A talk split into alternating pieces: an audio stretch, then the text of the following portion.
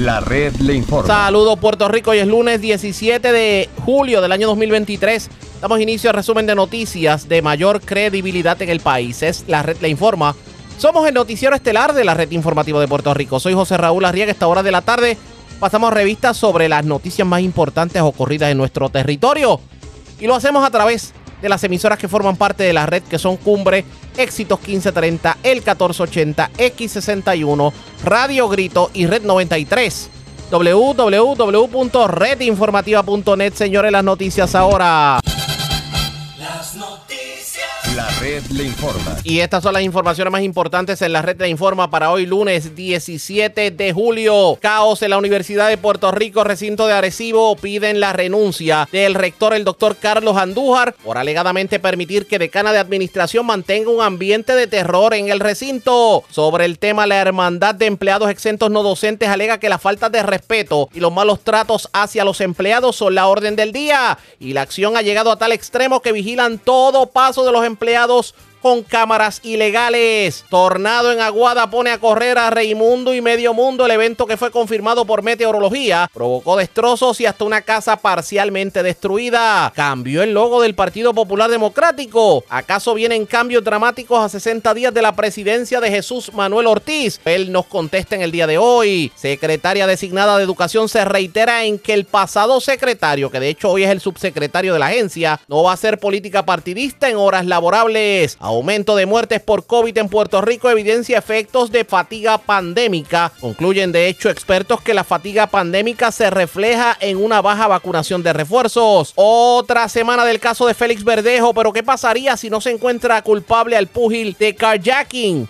¿Se quedaría sin ser juzgado el púgil del asesinato de Keishla a nivel local. Hoy analizamos la controversia. Más de 14 mil boletos de tránsito este fin de semana en las vías públicas del país. Muere menor de 4 años ahogado en piscina de residencia en el barrio Guarda Raya de Patillas. En condición estable menor de 2 años que ingirió accidentalmente medicamentos en residencia de Aibonito. Confinado resulta con varias heridas durante pelea en la cárcel Las Cucharas de Ponce. Muere mujer arrollada por conductor que se fue a la huida este fin de semana en carretera 113 de Quebradillas. Ultiman a balazos a joven de 26 años en carretera 128 de Yauco. Se llevan sobre 54 mil dólares en electrodomésticos y herramientas de residencia en pleno casco urbano de Orocovis, mientras roban generador eléctrico, tanque de combustible, ventanas y herramientas de otra residencia en Yabucoa. Varios arrestados este fin de semana en medio de intervención por drogas en negocio de Lares. Tras las rejas, hombre que agredió a policías en medio de intervención en barrio Oyamala de San Sebastián. Detienen 11 indocumentados que trataron de entrar por las costas de Aguadilla y lluvia y más lluvia es lo que se espera esta tarde a raíz del paso de una onda tropical por nuestro territorio. Esta es la red informativa de Puerto Rico. Bueno, señores, damos inicio a la edición de hoy lunes del noticiero estelar de la red informativa. De inmediato a las noticias, la situación en la Universidad de Puerto Rico, recinto de Arecibo, está color de hormiga brava. Tanto así que la Hermandad de Empleados Exentos No Docentes de la Universidad de Puerto Rico está pidiendo la destitución o renuncia del rector de la UPR de Adhesivo, del doctor Carlos Andújar. ¿Qué es lo que está ocurriendo en el recinto? Yo tengo en línea telefónica a la presidenta de la Hermandad de Empleados Exentos No Docentes, Yanel Santana. Santana, buenas tardes, bienvenida a la red informativa. Saludos, buenas tardes para ti y para el público que nos escucha. Gracias por compartir con nosotros. ¿Qué es lo que está ocurriendo en la Universidad de Puerto Rico, recinto de Arecibo, que ustedes están pidiendo la renuncia del rector y la intervención de inmediata del presidente? Bueno, el recinto de Arecibo ya, esto, esto no es algo que, que lleva poco tiempo, esto es algo que lleva ya bastante tiempo y poco a poco hemos tratado de resolverlo, sin embargo, no se ha podido.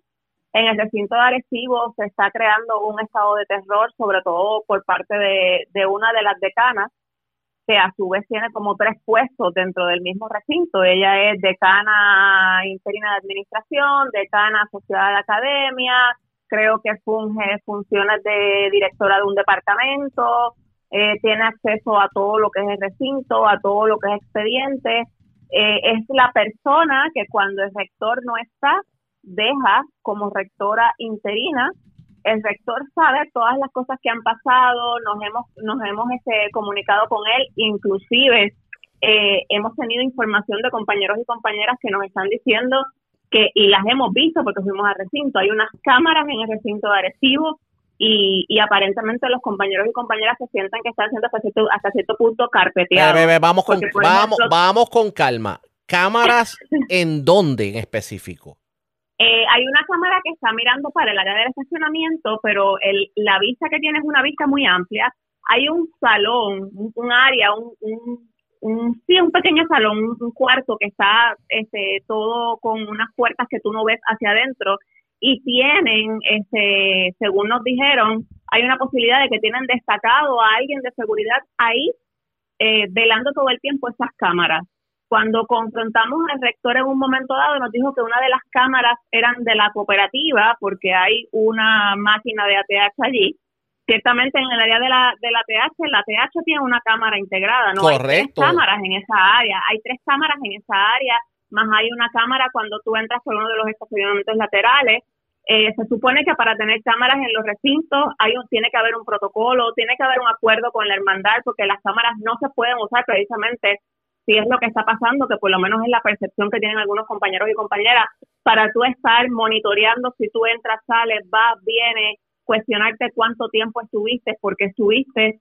Y, y esto se suma a muchas otras cosas, a, a muchas violaciones al convenio, a que, a que estamos en, a que llegamos a acuerdos con el rector y pasan meses y cuidados y años en que él valide los acuerdos que, llegamos en cuanto a nombramientos o, acciones de personal. Pero, pero cuando ustedes, cuando ustedes hablan de, de faltas de respeto, de ambiente hostil, la situación ha llegado a, al maltrato verbal e inclusive a que personas hayan tenido que recurrir a simplemente al Fondo del Seguro del Estado por sentirse Ah, me dice. Eso era lo que te iba, eso era lo que te iba a decir. Tenemos, por ejemplo, hay una oficina que, que es la oficina de registraduría, que tenemos tres compañeras y, y da la casualidad que todas son compañeras hembras, la mayoría de esas cosas que se han tenido que ir por el fondo precisamente por los tratos, la hostilidad, sobre todo por parte de la decana. Y claro, me podrás decir, ah, pero no es el rector. No, no, pero es que el rector conoce lo que está pasando. Se le ha llevado la inquietud al rector y él lo que hace es avalar las, las acciones de la decana. De hecho, tú vas a reunirte con él y la decana está allí presente todo el tiempo. O sea, él, él ha delegado su función como rector o, su autoridad nominadora, la ha desplazado a su lado y se la ha dejado a esta persona que lo que está haciendo es un estado de terror, que no es la primera vez que ha estado en estas funciones y ya la habían destituido anteriormente. Pero ese estado de terror, antes de hablar de la destitución, ese estado de terror, responde a qué? Porque normalmente cuando se ven estas cosas en las universidades, pueden haber factores políticos, pueden haber factores de algunos intereses creados. En este caso, ¿por qué? Mira, eh, muchas personas lo que nos comentan es que si tú no le caes bien a la decana o no haces lo que ella quiere, pues simplemente ella no, no te responde. De hecho, tenemos una compañera una compañera que tú tienes unas evaluaciones excelentes a lo largo de su trayectoria dentro de la universidad y ahora la decana le hizo este, una mala evaluación y iban a dejar a la compañera sin renovarle el, nombramiento de hoy para mañana. Cuando la unión intercede, lo que hicieron fue que le renovaron a la, compañera en un puesto más bajo. Ah, pero hacen una carta de recomendación de que la compañera es excelente. O sea, no, ¿cómo compara y contrasta? Y, y cada vez que los compañeros y compañeras vienen a donde nosotros con una queja, nos dicen que pues porque a la decana no le gusta o porque a la decana no le cae. Este, aquí, simplemente... aquí están tratando de acomodar amigos o acomodar personas que respondan a los intereses de la decana y están tratando de excluir a, a otro personal de esos puestos. Y le hago la pregunta porque ya no es nuevo un rumor que ha habido de que inclusive con profesores universitarios ha pasado que los han sacado de sus puestos simplemente porque no le, no le agradan al decano, a la decana, al presidente o por algún interés político partidista. Pues mira, eso es, esa es la información que, que nos dicen y eso pasa yo creo que en todos los recintos. Eh, ciertamente hasta el momento no he tenido nada así de que se quieran acomodar a, a X o Y persona en específico, pero ciertamente tú sí encuentras los comentarios de que te dicen, no, no, lo que pasa es que a la decana no le gusta o, o lo que pasa es que la decana le dijo al rector que no. Eh, o sea, son cosas que se están dando que, la decana, persona... La decana tiene poder por encima del rector, por lo que veo. Sí, es lo que te estamos diciendo. Ella, él, ha relegado, ha, relegado todas sus funciones y toda su autoridad y se la ha dejado a ella. Te digo, es una persona que cuando el rector no está en el recinto o sale de viaje, ella es la que se queda.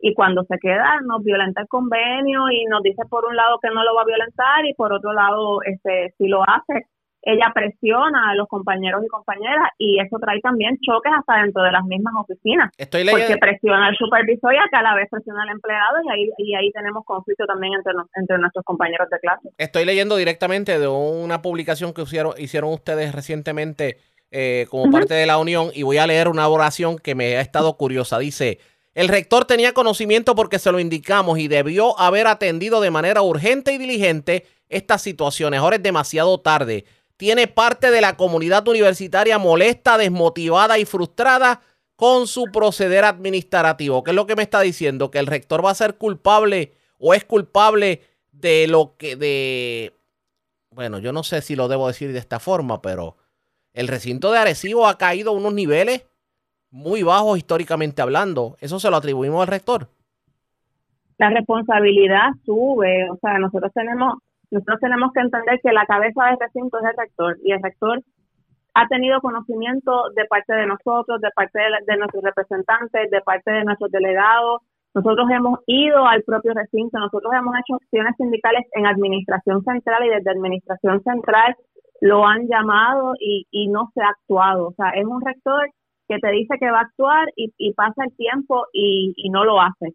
Si la cabeza del recinto no funciona, ¿cómo va a, funcionar el recinto o si la cabeza del recinto se, deba, se deja llevar porque una decana que no está funcionando está tomando está tomando atribuciones y dando directrices y él las avala, claro que es culpable. ¿Cuál es el nombre de la decana para, para que la gente sepa de quién estamos hablando? Elizabeth, creo que es Cortés el apellido. Elizabeth Cortés es decana de administración, es decana asociada de, de académicos y, y funge como, de, como directora interina del Departamento de Administración de Empresas. Ustedes obviamente están pidiendo la renuncia del de, doctor Carlos Andújar, pero ¿qué va a pasar si en efecto continúa este ambiente tan pesado dentro de la Universidad de Puerto Rico? ¿Ustedes van a tomar algún tipo de acción, eh, eh, digamos, actividad concertada para presionar para que esto ocurra?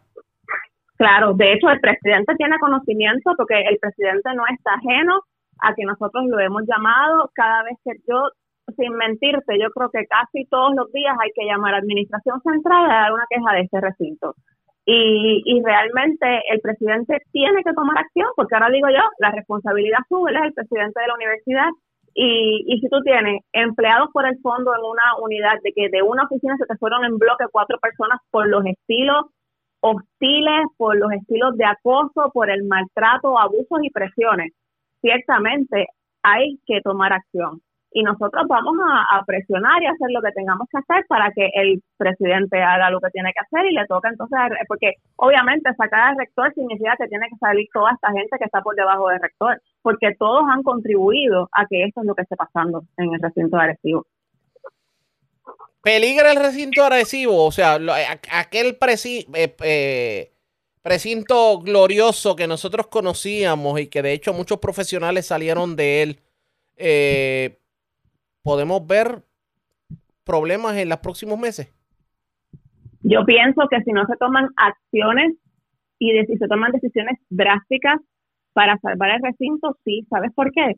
Porque no es tan solo, ya, ya nosotros hemos tenido información de tanto personal, personal docente como, dos como docentes como no docentes, que están cansados, que como dice, como dice la oración que leíste, que están frustrados, que están preocupados. Estamos en unos estilos de oscurantismo en el recinto de agresivo, de, de persecución, de carpeteo, y claro que puede correr peligro porque, porque lo puedes convertir en una bomba de tiempo no sabe, o sea, todos tenemos situaciones dentro y fuera de nuestro trabajo y, y, presiones indebidas pueden hacer, pueden convertir a cualquier persona en una bomba de tiempo.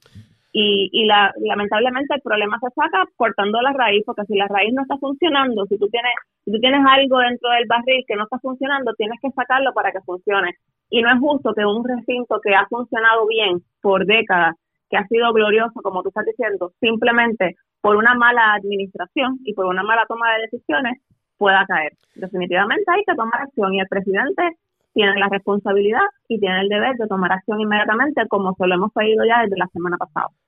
A esto definitivamente le vamos a dar seguimiento, pero quiero aprovechar que la tengo en línea telefónica y voy a un tema más general, ya algo que obviamente ocupa todos los recintos.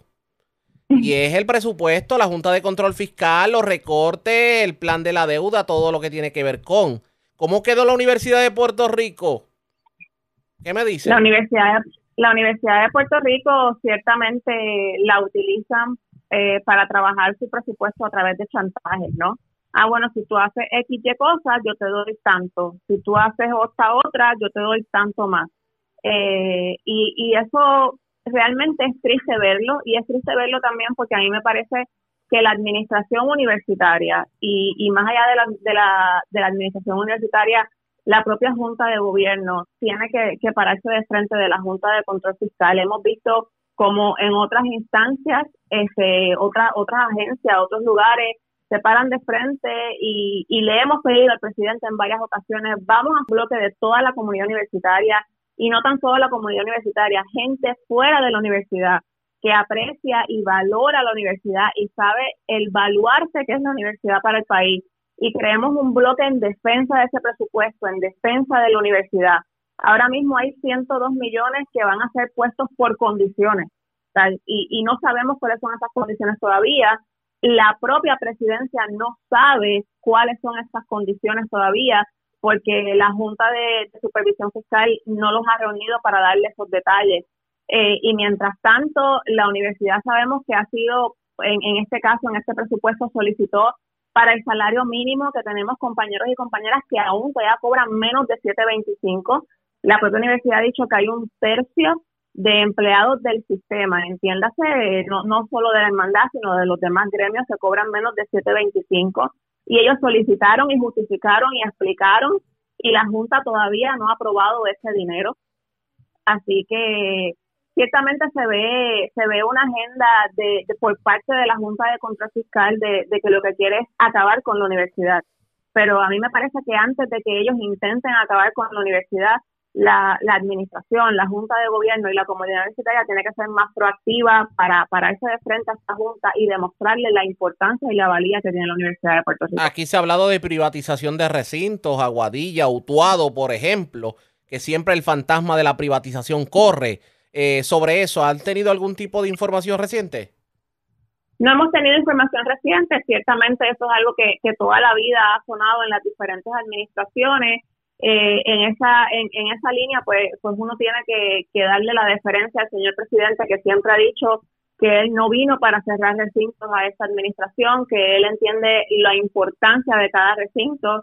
Aquí lo que hay es un desconocimiento de lo que es el proyecto universitario, ¿no? Aquí solamente ven la universidad, como yo siempre he dicho, en términos de, números, dólares y centavos, cuando la universidad no es un gasto, la universidad es una inversión y la universidad, más allá de ser 11 recintos, la universidad incide en el país, incide con ciencias médicas, incide con la red sísmica, incide con muchas otras instancias que tenemos como parte de la universidad. Así que, me, parece que, es hora de, de demostrarle a esas personas que empiezan a ver el macro de la universidad y no el micro y entiendan que es una inversión a futuro para sacar este país adelante. Vamos a estar pendientes. Gracias por haber compartido con nosotros. Buenas tardes. Gracias para ti. Buenas tardes. Muy como, amable. Como siempre, ya ustedes escucharon, era la presidenta de la Hermandad de Empleados Exentos No Docentes de la Universidad de Puerto Rico. La cosa está caliente en el recinto de Arecibo y no es solamente con los empleados no docentes. Aparentemente hay una situación similar con los profesores y vamos a estar eh, tocando base sobre el particular. Obviamente vamos a hablar con el rector porque la moneda tiene dos caras, pero lo que le están pidiendo es la renuncia. Porque dice que se ha hecho de la vista larga con una situación que hay con la decana de administración y la decana de profesores y jefa interina del departamento de, eh, en este caso de administración de empresas, que aparentemente ha creado lo que han calificado como un ambiente de terror. ¿Qué terminará ocurriendo con todo esto? Pendientes a la red informativa. Presentamos las condiciones del tiempo para hoy. Hoy lunes, una onda tropical que ingresó a la región traerá alrededor de 2 pulgadas de lluvia a la zona. La onda provocará un aumento de la inestabilidad, que combinándose con la humedad disponible provocará numerosos chubascos con tormentas eléctricas aisladas. Fuertes tronadas son posibles en el noroeste de Puerto Rico a medida que la onda tropical pase por la región. Además, en horas de la tarde la onda tropical pudiera traer lluvias más intensas para el este de Puerto Rico y las áreas metropolitanas. Esta actividad puede producir inundaciones, relámpagos y vientos fuertes. En el mar, vientos de 10 a 20 nudos y más ráfagas promoverán condiciones marinas agitadas localmente. Los operadores de embarcaciones pequeñas deben ejercer precaución. En la red informativa de Puerto Rico, este fue el informe del tiempo. La red le informa. Señores, regresamos a la red le informa. Somos el noticiero estelar de la red informativa de Puerto Rico, edición de hoy lunes. Gracias por compartir con nosotros. Vamos a hablar de tornados porque este fin de semana residentes y visitantes de la playa de Aguada pasaron tremendo susto cuando de buenas a primeras se formó un tornado al momento categoría F0 que de hecho eh, provocó derrumbe, daño, inclusive una residencia casi colapsa. Tenemos cobertura completa sobre el particular. Vamos a comenzar escuchando lo que nos dijo más temprano en la mañana el meteorólogo Emanuel Rodríguez del Servicio Nacional de Meteorología sobre el porqué de este fenómeno tan sorpresivo. Sí, basado en toda la evidencia que vimos en las redes sociales, eh, fotos y videos que las personas estuvieron compartiendo con nosotros, definitivamente tuvimos un tornado moviéndose sobre el municipio de Aguada en el día de ayer. Eh, por ahora clasificado como EF0, eh, pero eh, mis compañeros del Servicio Nacional de Meteorología estarán visitando el municipio de Aguada durante el día de hoy para poder estimar y evaluar los daños del mismo sistema y pues poder hacer el reporte correspondiente eh, para nuestra agencia. Sí, que podríamos ver algún tipo de cambio de clasificación dependiendo de la magnitud de los daños.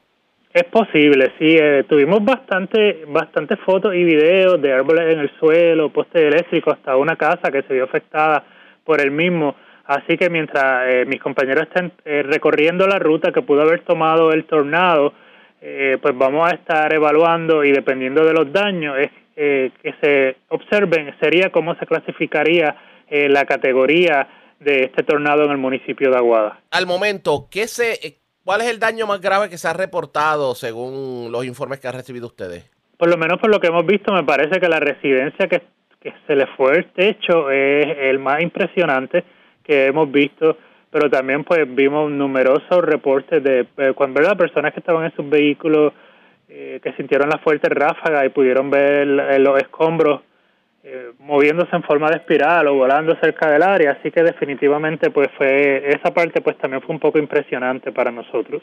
Que definitivamente tenemos que, estar pendiente a, cuál sería el informe final, pero ¿a qué se debió este tornado? ¿Por qué estamos viendo así tornados en esta zona? Bueno, el que pasó en Arecibo, el perfil en la atmósfera era bastante diferente a lo que vimos ayer sin embargo, ayer vimos que estaba suficientemente inestable, pues sí pensábamos que podíamos tener tronadas fuertes en la tarde.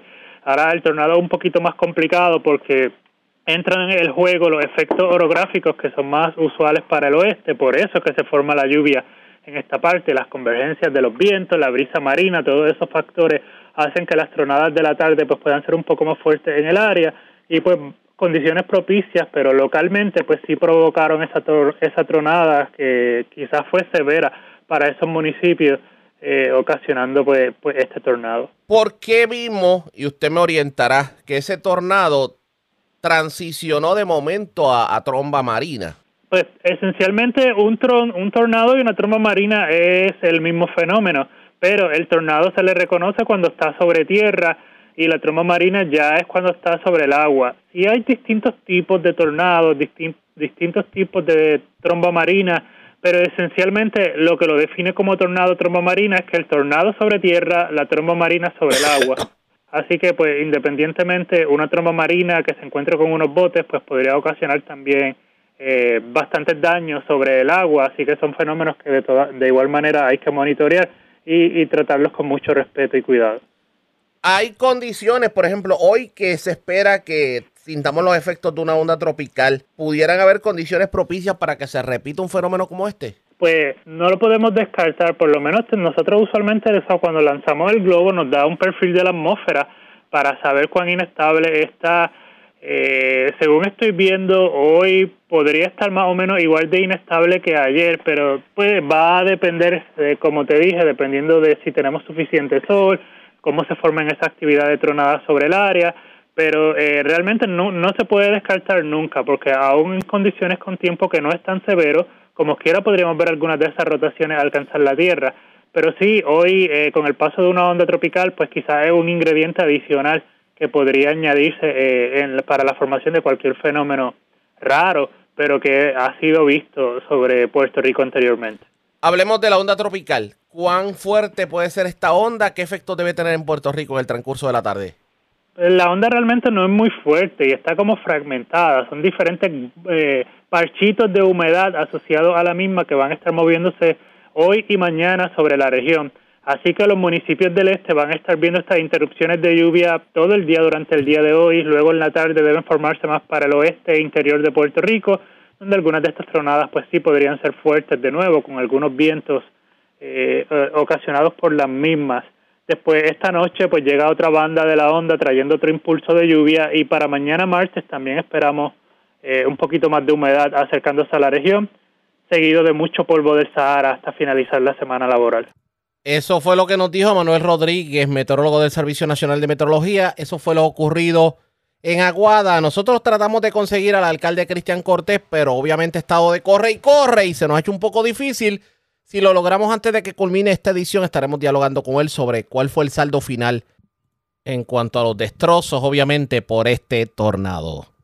La red le informa. Vamos a una pausa y cuando regresemos ¿Cómo va el caso de Félix Verdejo? ¿Qué debemos esperar esta semana? Y tenemos que discutir un tema que ha estado en boca de todo. ¿Qué va a pasar, por ejemplo, si en el Tribunal Federal no se puede encontrar culpable a Félix Verdejo por kayaking, que es la acusación? La acusación no es de asesinato, es kayaking que pudo provocar la muerte de Keishla y de su criatura. Eso significaría que no se pueden radicar cargos por asesinato a nivel local. Analizamos el tema luego de la pausa. Regresamos en breve en esta edición de hoy lunes del noticiero estelar de la red informativa. La red le informa. Señores, regresamos a la red le informa. Somos el noticiero estelar de la red informativa de Puerto Rico. Gracias por compartir con nosotros.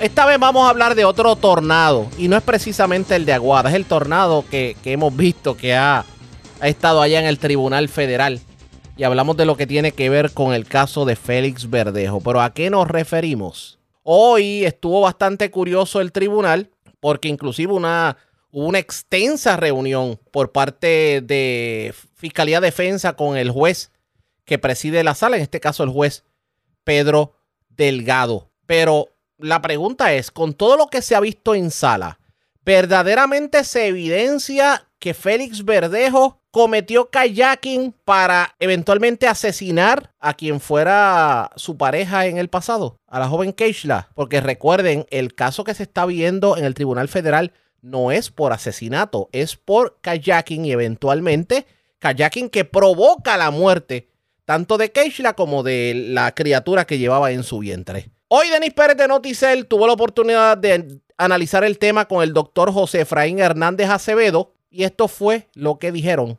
sobre lo que está ocurriendo en el Tribunal Federal. Pues eso va a crear alguna duda, eso va, va a crear un drama. Va a crear otro drama más, porque esto también, usted ha visto que esto ha sido de drama en drama. La semana pasada el drama de, Prado, a lo mejor este sea el drama de esta semana.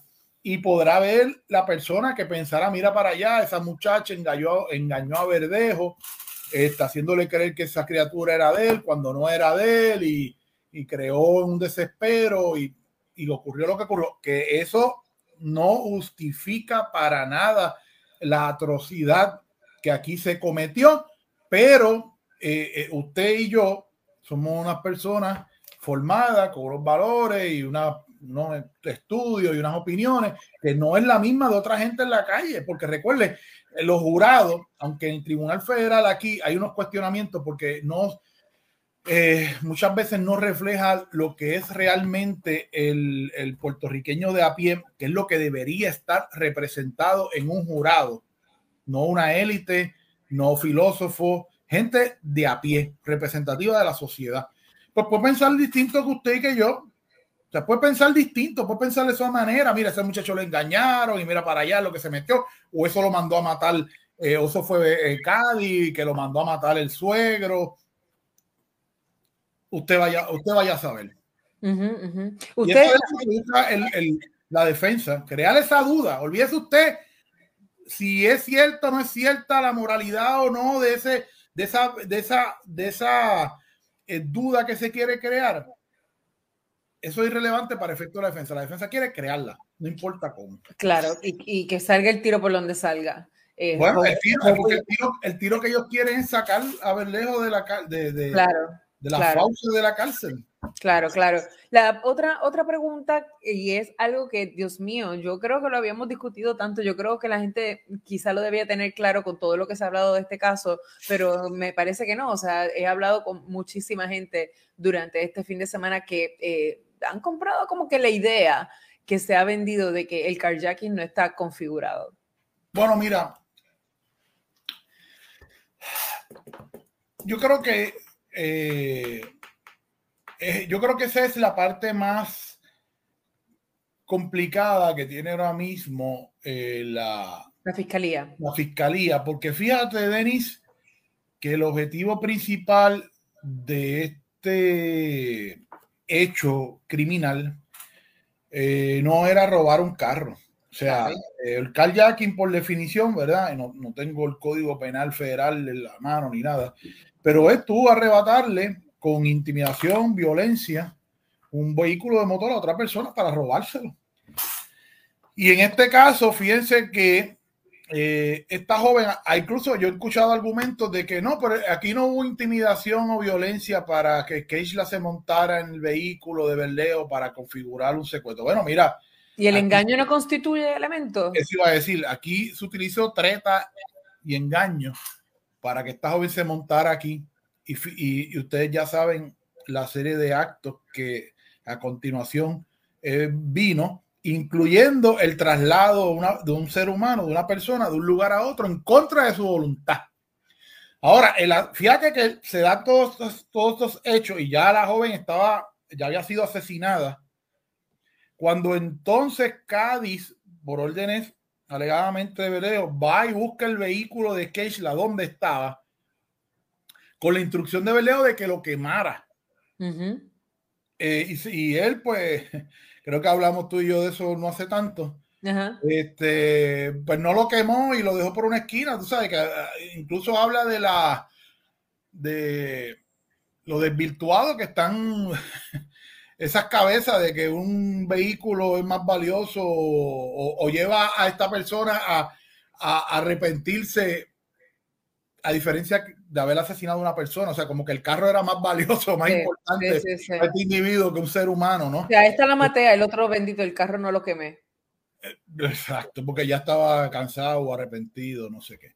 Entonces, pues ahí es que empiezan las dudas, ¿verdad? Si aquí, pues realmente el, el, el, no hubo una intención de robarse ese carro, este, fue más bien, yo diría, en mi opinión, que una actuación para desaparecer evidencia.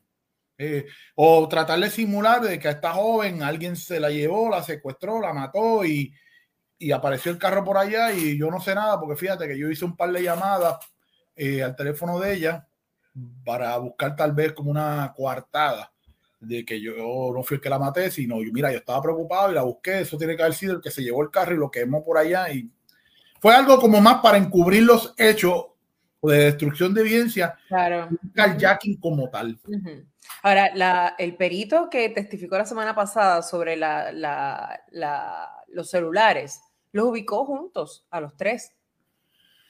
Sí, eso es una... Eh, la gente se debate, ¿no? De que si, si lo más contundente para cerrar el caso era Cádiz o eso. Yo creo que lo más contundente para cerrar el caso por parte del Ministerio Público fue esa declaración de este perito eh, que pudo, ¿verdad? Utilizando la tecnología y las torres y demás, con la explicación incluso que él dio de que aunque tú apagues un celular, el celular sigue recibiendo unas señales que pueden identificar dónde tú estás.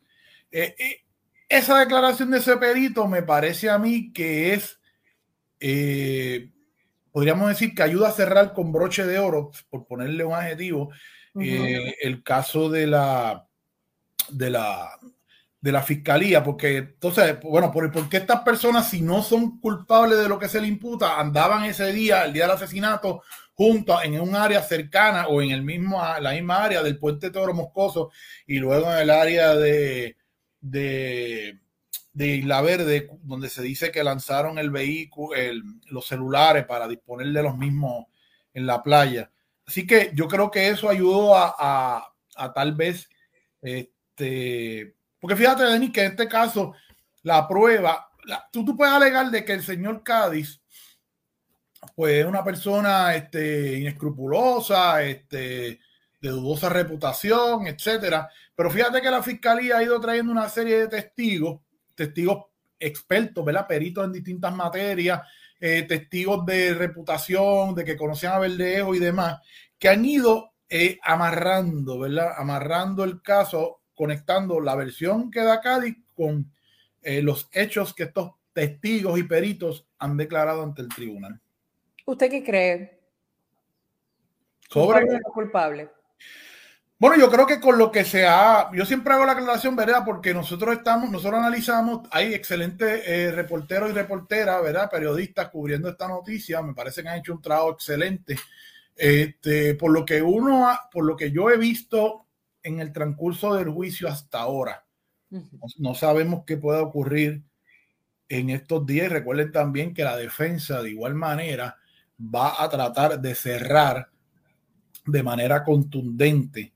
Y aunque yo creo que recibieron un golpe al no poder sentar al licenciado Prado, porque iba a ser también un drama, como dijimos ahorita, yo creo que todavía este es un caso que lo está perdiendo eh, la defensa. O sea, esto es un caso que si, o sea, que como los son dice, si las elecciones fueran hoy, bueno, si, si la deliberación del jurado fuera hoy y yo fuera miembro jurado, por lo que yo he visto hasta ahora, y como jurista que pueda evaluar lo que se ha difundido sobre el caso, eh, yo no tengo la más mínima duda de que sería declarado culpable de los hechos aquí hasta ahora, ¿verdad? A menos que suceda algo extraordinario en las próximas 48, eh, 72 horas.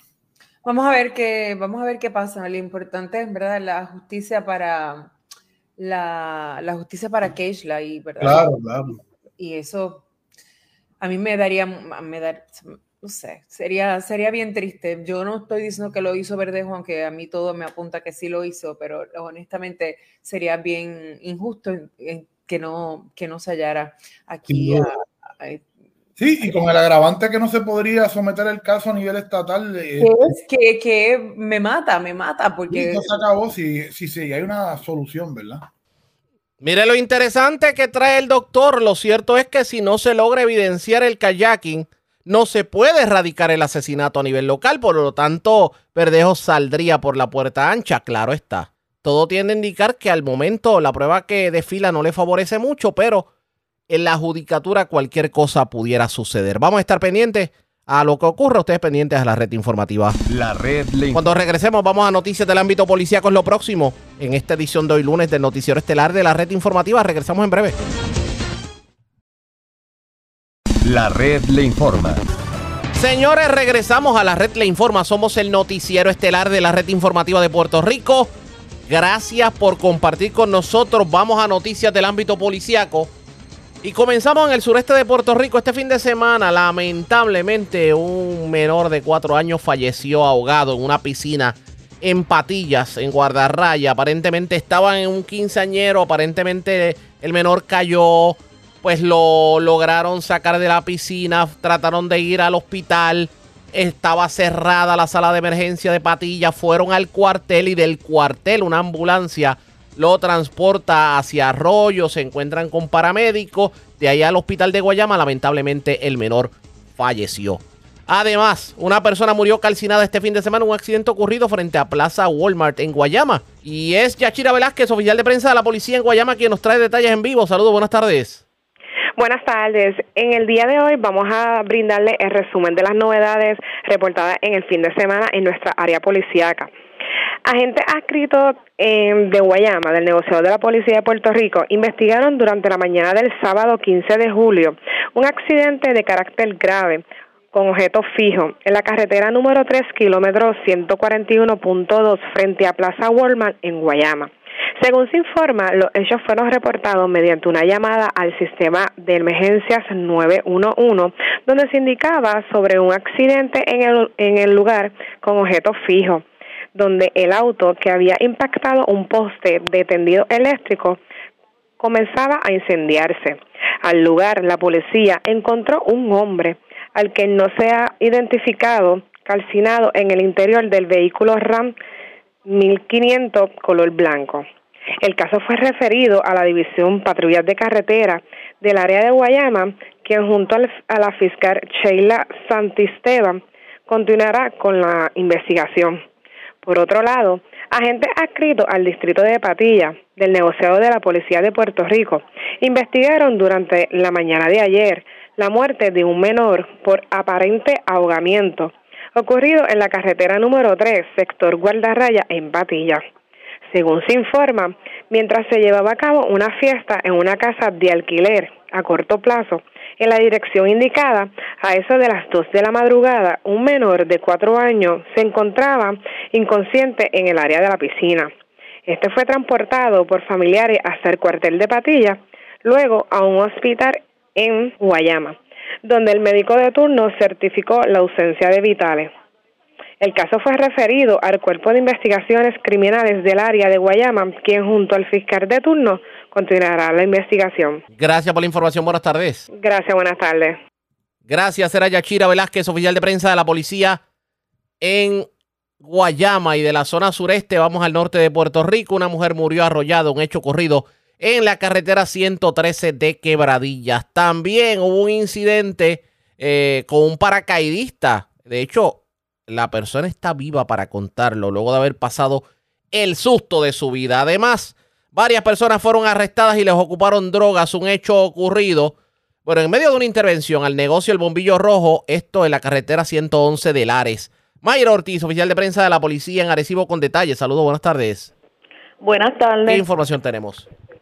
Se reportó a través del sistema de emergencia 911 un incidente desgraciado de caída de paracaídas ayer en horas de la mañana en el aeropuerto Antonio Neri Walver del barrio Santana en el pueblo de Arecibo. Según informan que mientras Jared Stone, de 38 años y residente del pueblo de Arecibo, realizaba una actividad de paracaidismo, este activó tarde el paracaídas cayendo al área verde del aeropuerto. Stone fue transportado por los paramédicos Pérez y González de Emergencia Médica Municipal de Arecibo al Hospital Susoni, atendido por el médico de turno y su condición hasta el momento estable, investiga la agente Rocío Vega del negociado de la Policía de Puerto Rico, adscrita al precinto 207 en Sabana Hoyo. También se reportó a través del sistema de emergencia 911 un accidente de run con peatón de carácter fatal ayer en horas de la noche en la carretera 130 en el kilómetro 10.9 en el pueblo de Quebradilla. Según se informa que mientras la señora Carmen Rivera Vera, residente del pueblo de Quebradilla, caminaba por el lugar antes mencionado, y al llegar al kilómetro 10.9, jurisdicción de Quebradilla, fue arrollada por un vehículo que se marchó del lugar sin dejar datos algunos. Se desconoce marca, modelo, color y tablilla. Rivera Vera fue transportada por los paramédicos Pérez y Vargas de Emergencia Médica Estatal de Quebradilla al Hospital Pavía de Arecibo en condición de gravedad, atendida por el médico Gustavo Rodríguez, quien posteriormente certificó su muerte. Investiga el agente Abimael Cruz Serrano del negociado de la Policía de Puerto Rico, adscrito a la División de Patrulla de Carreteras de Arecibo, en unión al fiscal Ismael Ortiz Roldán de la Fiscalía de Arecibo. Y continúa con la investigación el agente Carlos Medina Delgado de la División de Homicidio del área de Arecibo. También la División de Droga de Utuado realizó en la tarde del sábado un plan de trabajo de vigilancia y arresto en el pueblo de Lare en unión al personal de la División de Droga Recibo, K9, División de Patrullas de Carretera y la División de Vehículo Hurtado del área de Utuado. La vigilancia se llevó a cabo en el negocio El Bombillo Rojo del barrio Lares, eh, de la carretera 111 en el pueblo de Lares. Resultado de la misma se logró el arresto de Ilvin Mercado Feliciano de 51 años, a él se le ocupó cinco bolsitas de cocaína en modalidad de crack y el vehículo Scion color gris. A Luis Daniel Santiago Cedeño, de 35 años, se le ocupó dos bolsas de crack y un vehículo Hyundai Santa Fe color rojo. Camilo Ramos Bonilla, de 54 años, se le ocupó una bolsa de marihuana y crack y el vehículo Toyota Highlander color negro. Arcel Javier Ramos Soto, de 28 años. Este poseía en común y mutuo acuerdo con su padre Camilo Ramos Bonilla. A José Francisco Arroyo Vargas, de 47 años, se le ocupó 7 bolsitas de marihuana, 36 bolsitas de crack, 6 bolsas de cocaína, 50 dólares en efectivo. La División de Tránsito Utuado expidió 40 boletos por violación a la Ley 22 de Tránsito. Estos casos se estarían consultando con el fiscal de turno de la Fiscalía de Utuado para la radicación correspondiente. Hasta el momento, esas son las novedades que tengo en el área de Arecibo. Que pasen buenas tardes. Y buenas tardes para usted también. Gracias, era Mayer Ortiz, oficial de prensa de la policía en, en, la zona de Arecibo y del norte. Vamos a la zona central de Puerto Rico porque un menor de dos años, infante, parece que tuvo acceso a medicamentos y lamentablemente ingirió una cantidad indeterminada de los mismos. Tuvo que ser atendido de emergencia en un centro asistencial. Afortunadamente está en condición estable. Además, se llevaron sobre 54 mil dólares en eh, herramientas, en seres eléctricos, todo lo que encontraron en una residencia de la calle Pedro Arroyo en Orocovis. También se llevaron una cadena valorada en 4 mil dólares de una residencia en el barrio Barrancas de Barranquitas. Emily Martínez, oficial de prensa de la policía en el centro con detalles. Saludos, buenas tardes. Buenas tardes. Pues mira, agentes del negocio de la Policía de Puerto Rico investigan un incidente desgraciado reportado en horas de la noche ayer domingo en el pueblo de Bonito.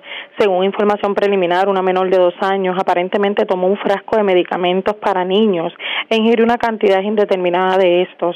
La menor fue transportada a una institución hospitalaria de dicha municipalidad para ser evaluada por el médico de turno y se encuentra en condición estable. Este caso lo investiga la agente del Castillo del distrito de Bonito. Por otra parte, como mencionaste, agentes adscritos al distrito de Orocovis del negociado de la Policía de Puerto Rico investigaron una querella de escalamiento reportada en horas de la noche de ayer domingo en una residencia ubicada en la calle Pedro Arroyo en Orocovis. Según informó el querellante, alguien rompió el cristal de la ventana en el área de la cocina, obteniendo acceso al interior del lugar, donde se apropiaron de un equipo de música marca American, un televisor de 65 pulgadas marca Samsung, álbumes de colección de béisbol y la NBA, una sierra de mano marca Black Decker, una lijadora marca GTG, una caladora marca Black Decker, dos rifles de perdigones y una pistola de impacto. Las propiedades hurtadas fueron valoradas en 54 mil 50 dólares en total. El agente Serrano, escrito al distrito mencionado, realizó la investigación preliminar del caso y refirió el mismo al personal del 6 Seda y Bonito para que continúen con la investigación correspondiente. Por otro lado, en el pueblo de Barranquitas, agentes adscritos al distrito del negocio de la policía investigaron una querella de apropiación ilegal reportado en horas de la tarde de ayer domingo en una residencia ubicada en la carretera 771 en el barrio Barrancas, en Barranquita. Según informó el querellante, alguien a quien puede identificar obtuvo acceso al interior del lugar con su autorización, donde se apropió de una cadena marca Jewelry, 14 quilates de 26 pulgadas, valorada en 4 mil dólares. El agente Rivera, adscrito al distrito mencionado, realizó la investigación preliminar del caso y refirió el mismo al personal del 6CA y Bonito para que continúen con la investigación correspondiente. Gracias por la información. Buenas tardes. Buenas tardes. Gracias, era Emily Martínez, oficial de prensa de la policía en Mayagüez y del oeste. Vamos al sur de Puerto Rico. Un confinado resultó herido de arma blanca. Esto en medio de una pelea ocurrida en la cárcel Las Cucharas de Ponce. Además, una persona fue encontrada muerta, asesinada en un hecho ocurrido en la carretera 128, jurisdicción de Yauco, específicamente en el barrio Rocío. La información la tiene Ramón González, oficial de prensa de la Policía en el Sur. Saludos, buenas tardes. Sí, muy buenas tardes a todos. Agentes del negociado de la Policía de Puerto Rico, adscritos al precinto de Ponce Oeste, investigaron inicialmente un incidente de un herido de arma blanca que fue reportado en la tarde de ayer domingo. Hechos ocurridos en el complejo correccional Sargento Pedro Joel Rodríguez Matos en Ponce. Según información preliminar, se entrevistaron los oficiales de custodia, quienes indicaron que se, suscitó una pelea en el control 7, módulo B2 de la institución Ponce 500 entre varios confinados, donde uno de estos, utilizando un objeto punzante, agredió en diferentes partes del cuerpo al confinado Cristian Guzmán Dones. Este fue transportado al área médica de la institución, siendo atendido por el médico de turno, el cual refirió al Hospital Centro Médico Río Piedra. Se sigue investigando, el Cuerpo de Investigaciones Criminales sigue investigando el caso. En otros hechos lamentables tenemos en el pueblo de Yauco, donde un, un hombre resultó baleado en horas de la tarde de ayer, domingo. Según información preliminar, una llamada a través del sistema 911 de emergencias alertó a la policía sobre unos disparos en el mencionado lugar. Al llegar los patrulleros fue encontrado el cuerpo de un hombre, el cual presentaba varias heridas de bala. Este fue atendido por, por paramédicos de emergencias médicas, quienes indicaron ausencia de signos vitales. El ociso fue identificado como Cristian Saez Pérez, de 26 años de edad, vecino de Yauco. Además, informó que, este poseía expediente delictivo. En estos hechos también resultó con daños una residencia por impactos de proyectil de bala. Los agentes de homicidio, junto a la fiscal Jorge Martínez, eh, continúan con la investigación. Gracias por la información. Buenas tardes. Buenas tardes. Era Ramón González, oficial de prensa de la policía en Mayagüez. Más noticias del ámbito policíaco en nuestra segunda hora de programación. Pero señores, esta hora de la tarde hacemos lo siguiente. La red le informa. Tomamos una pausa, identificamos nuestra cadena de emisoras en todo Puerto Rico. Regresamos con más en esta edición de hoy lunes del noticiero estelar de la red informativa. La red le informa. Señores, iniciamos nuestra segunda hora de programación. El resumen de noticias de mayor credibilidad en el país. Es la red le informa. Somos el noticiero estelar de la red informativa de Puerto Rico. Soy José Raúl Arriaga y vamos a continuar pasando revistas sobre lo más importante acontecido y lo hacemos a través de las emisoras que forman parte de la red que son Cumbre, Éxitos 1530, el 1480X61, Radio Grito y Red 93, www.redinformativa.net. Señores, las noticias ahora. La red le informa. Y estas son las informaciones más importantes en la red le informa para hoy lunes 17 de julio. Caos en la Universidad de Puerto Rico, recinto de Arecibo, piden la renuncia del rector, el doctor Carlos Andújar, por alegadamente permitir que decana de administración mantenga un ambiente de terror en el recinto. Sobre el tema, la hermandad de empleados exentos no docentes alega que la falta de respeto y los malos tratos hacia los empleados son la orden del día. Y la acción ha llegado a tal extremo que vigilan todo paso de los empleados todos con cámaras ilegales. Tornado en Aguada pone a correr a Reimundo y Medio Mundo. El evento que fue confirmado por meteorología provocó destrozos y hasta una casa parcialmente destruida. Cambió el logo del Partido Popular Democrático. ¿Acaso vienen cambios dramáticos a 60 días de la presidencia de Jesús Manuel Ortiz? Él nos contesta en el día de hoy. Secretaria designada de Educación se reitera en que el pasado secretario, que de hecho hoy es el subsecretario de la agencia, no va a hacer política partidista en horas laborables. Aumento de muertes por COVID en Puerto Rico evidencia efectos de fatiga pandémica. Concluyen de hecho expertos que la fatiga pandémica se refleja en una baja vacunación de refuerzos. Otra semana del caso de Félix Verdejo, pero ¿qué pasaría si no se encuentra culpable al púgil de carjacking? ¿Se quedaría sin ser juzgado el púgil del asesinato de Keishla a nivel local. Hoy analizamos la controversia. Más de 14 mil boletos de tránsito este fin de semana en las vías públicas del país. Muere menor de 4 años ahogado en piscina de residencia en el barrio Guarda Raya de Patillas. En condición estable menor de 2 años que ingirió accidentalmente medicamentos en residencia de Aibonito. Confinado resulta con varias heridas durante pelea en la cárcel Las Cucharas de Ponce. Muere mujer arrollada por conductor que se fue a la huida este fin de semana en carretera 113 de Quebradillas. Ultiman a balazos a joven de 26 años en carretera 128 de Yauco. Se llevan sobre 54 mil dólares en electrodomésticos y herramientas de residencia en pleno casco urbano de Orocovis, mientras roban generador eléctrico, tanque de combustible, ventanas y herramientas de otra residencia en Yabucoa. Varios arrestados este fin de semana en medio de intervención por drogas en negocio de Lares. Tras las rejas, hombre que agredió a policías en medio de intervención en barrio Oyamala de San Sebastián. Detienen 11 indocumentados que trataron de entrar por las costas de Aguadilla y lluvia y más lluvia es lo que se espera esta tarde a raíz del paso de una onda tropical por nuestro territorio. Esta es la red informativa de Puerto Rico. Bueno, señores, damos inicio a la segunda hora de programación en Noticiero Estelar de la red informativa de inmediato a las noticias. Mucho asombró en la mañana de hoy ver las redes sociales del Partido Popular Democrático con un nuevo logo un círculo rojo dentro del círculo las letras PPD, pero sin ver la pava, etcétera, etcétera. Cambió el logo del Partido Popular Democrático. Y tenemos que hablar sobre eso porque hoy precisamente se cumplen 60 días de la presidencia de Jesús Manuel Ortiz. Y yo quiero preguntarle a Jesús Manuel Ortiz si vienen cambios drásticos dentro del Partido Popular Democrático, tomando en cuenta lo que hemos visto en las redes sociales con el logo del partido. Jesús Manuel Ortiz, presidente del Partido Popular. Saludos, buenas tardes. Bienvenido a la red informativa. Buenas tardes, buenas tardes a ti, Arriaga, la gente que nos escucha a través de la red. Y gracias por compartir con nosotros. Antes que todo, oriénteme de algo. ¿Se cambió el logo del Partido Popular?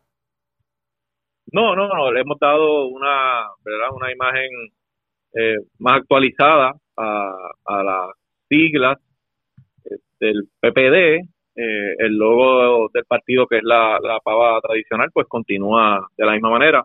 Eso no se tocó, pero es importante que, que cada cierto tiempo pues los, los partidos renueven de alguna manera su identidad visual y lo que hemos hecho eh, hasta cierto punto es darle un poco más de actualidad al nombre que, que existe y a las siglas especialmente.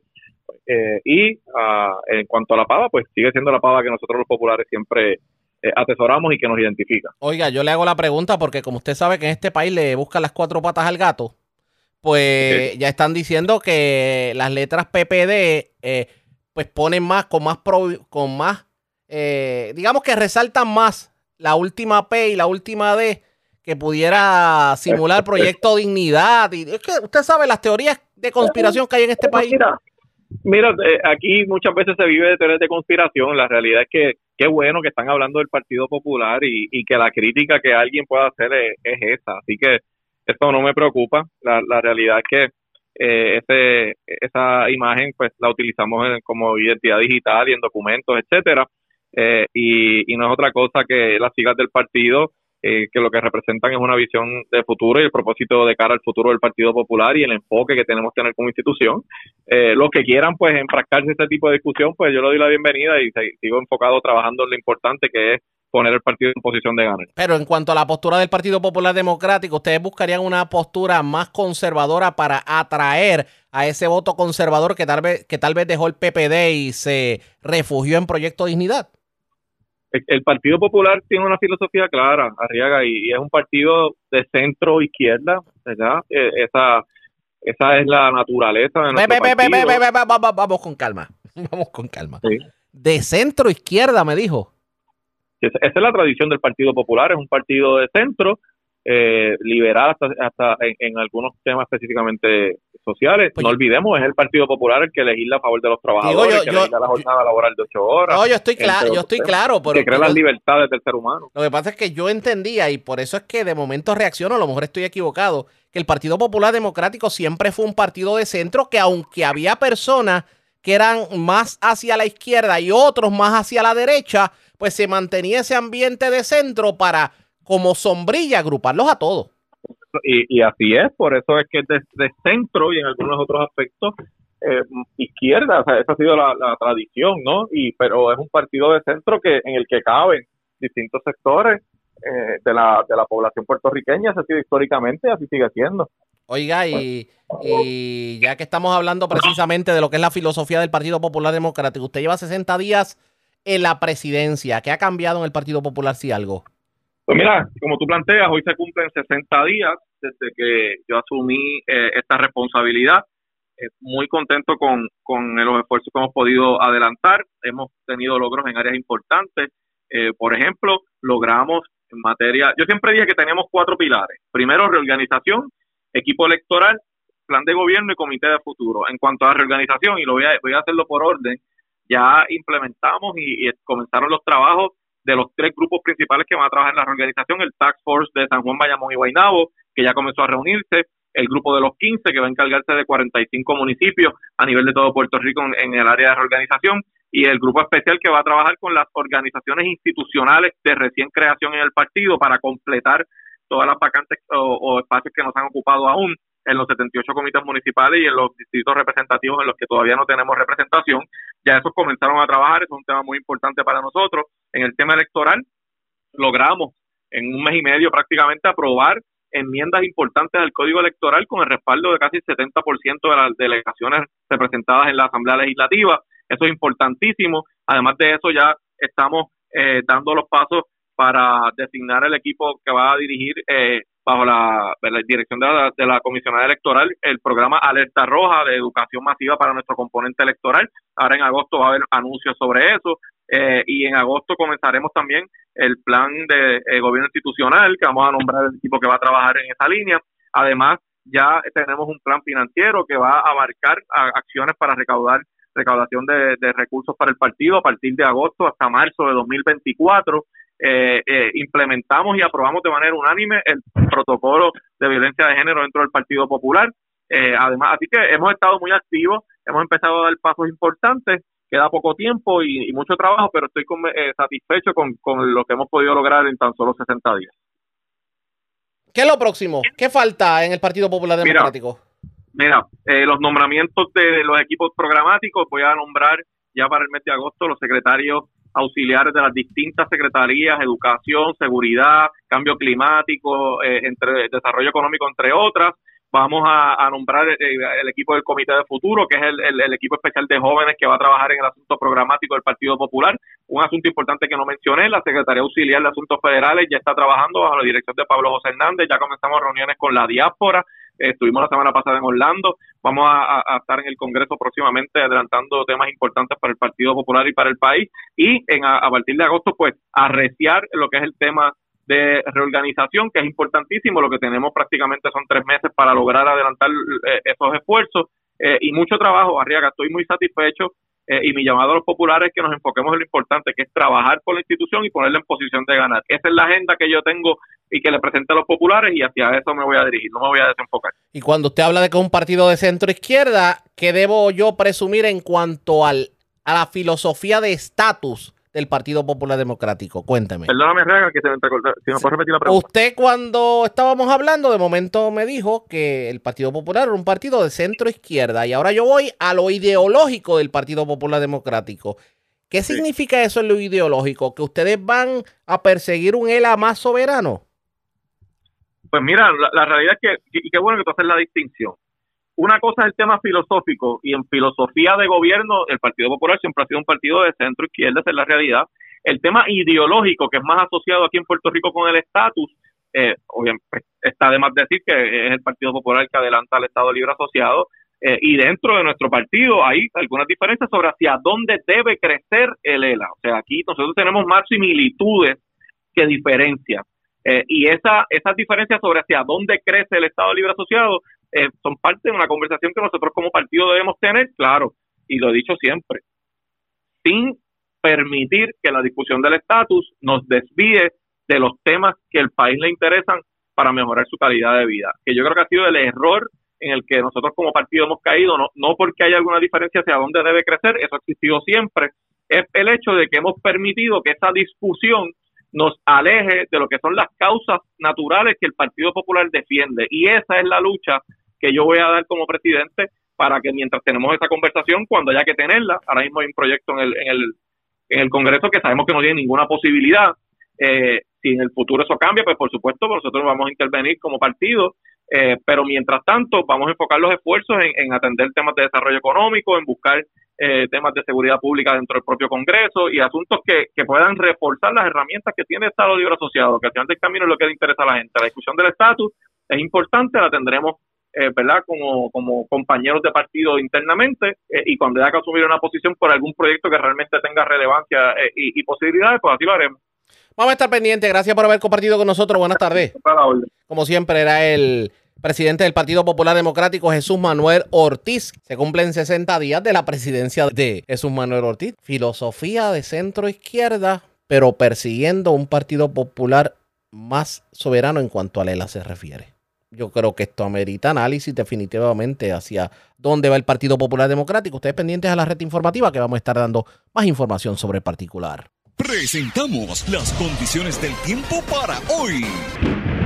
Hoy lunes una onda tropical que ingresó a la región traerá alrededor de 2 pulgadas de lluvia a la zona. La onda provocará un aumento de la inestabilidad, que combinándose con la humedad disponible provocará numerosos chubascos con tormentas eléctricas aisladas. Fuertes tronadas son posibles en el noroeste de Puerto Rico a medida que la onda tropical pase por la región. Además, en horas de la tarde la onda tropical pudiera traer lluvias más intensas para el este de Puerto Rico y las áreas metropolitanas. Esta actividad puede producir inundaciones, relámpagos y vientos fuertes. En el mar, vientos de 10 a 20 nudos y más ráfagas promoverán condiciones marinas agitadas localmente. Los operadores de embarcaciones pequeñas deben ejercer precaución. En la red informativa de Puerto Rico, este fue el informe del tiempo.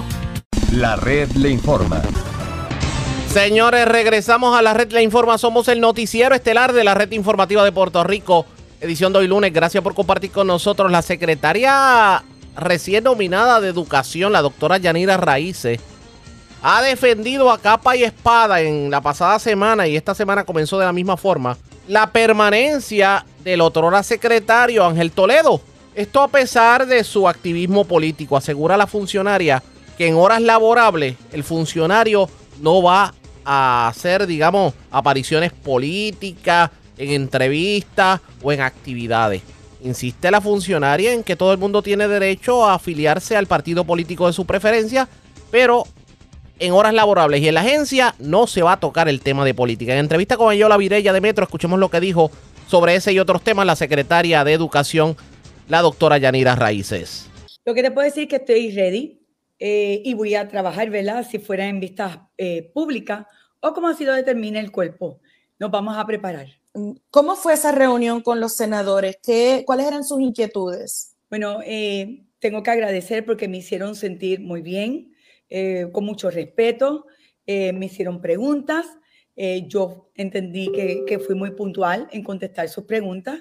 de igual manera, de saber que de surgir alguna interrogante o pregunta, que no dudaran en llamarme y yo poder contestarla. en sí que en general te tengo que decir que, fue, estuvo muy buena.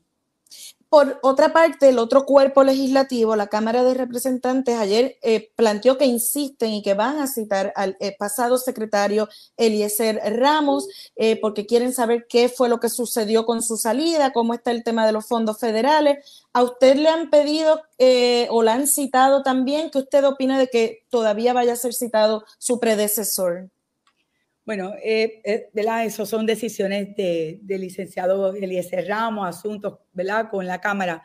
En cuanto eh, a mí, pues no respeta porque pues, yo no conozco la situación, ¿verdad? Eso fue una, unas conversaciones con el licenciado y el señor gobernador de así fueran, así que en ese sentido no, no podría abundar.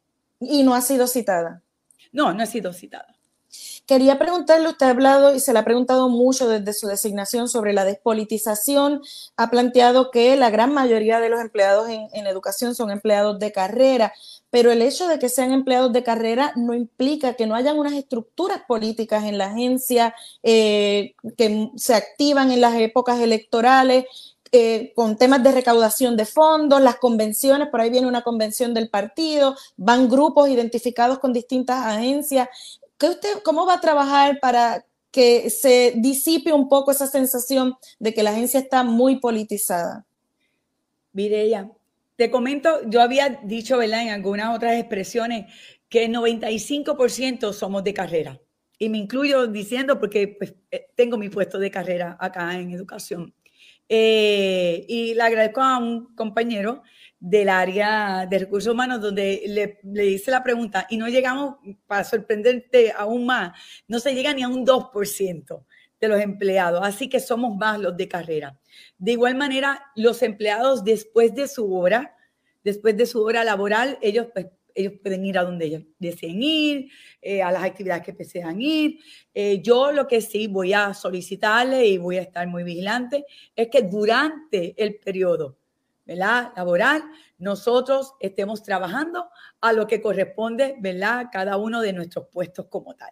Así que eh, llevo mucho tiempo aquí. De igual manera, yo entiendo que, la que nosotros conocemos los empleados de carrera y podemos diferenciar entre el aspecto político y el aspecto eh, laboral. Hablando, ¿verdad? De, de, de esa, de, de cuando los, los, funcionarios van a este tipo de actividades fuera de horas laborables y no, y no.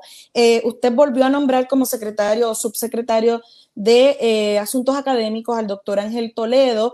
Él, parte de los problemas que tuvo fue eh, unos tweets, pero también participaciones como analista político en programas que cuando van al aire son horas laborales. Eh, ¿Usted estará requiriéndole que se desista de, de, de acudir en calidad de analista político a estos espacios mediáticos? Primero quiero aclarar que él lo que hizo fue, ¿verdad? Lo que con él lo que se realizó fue una reinstalación. Él ya estaba aquí, ¿verdad? Así que eso es importante, ¿verdad? Que, que aclarar que mucha gente me, ha preguntado. Así que eh, en cuanto a su participación en programas políticos eh, durante en horas laborables, él puede ir a los programas, hablar de aspectos pedagógicos, de la educación, de proyectos que estemos realizando acá en el Departamento de Educación. Pero no de política. En horas laborables no puedo hablar de política. el secretario, sí, y el secretario de Educación es uno de los secretarios que está impedido por ley de participar en actividades políticas. ¿No debería eso extenderse también a los subsecretarios? Son cosas que se pueden analizar. Son cosas, ¿verdad? No están en ley, se podrían analizar. El, la figura de Héctor Joaquín, eh, ¿va a volver al Departamento de Educación? No. Quería preguntarle también sobre los fondos ESER, que eh, hay todavía fondos que están ahí sin comprometerse. Eh, se envía, nos enviaron unas declaraciones de que hay un compromiso de utilizarlos al 100%. Se publicó que se van a estar publicando en el portal. ¿Cuál va a ser la estrategia puntual para que esos fondos no se pierdan?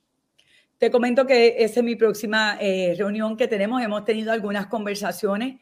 Eh, yo he sido muy enfática de si yo tengo los fondos disponibles, por, eh, y es parte de, de los procesos obligarlos a, a, que sean utilizados para en la parte académica Así que eh, esos son, ¿verdad? Dentro de, de, mi día, que, que, yo quisiera que sea de más horas, poder eh, puntualizar en estrategias para que eso así suceda. Pero esa es mi, mi intención.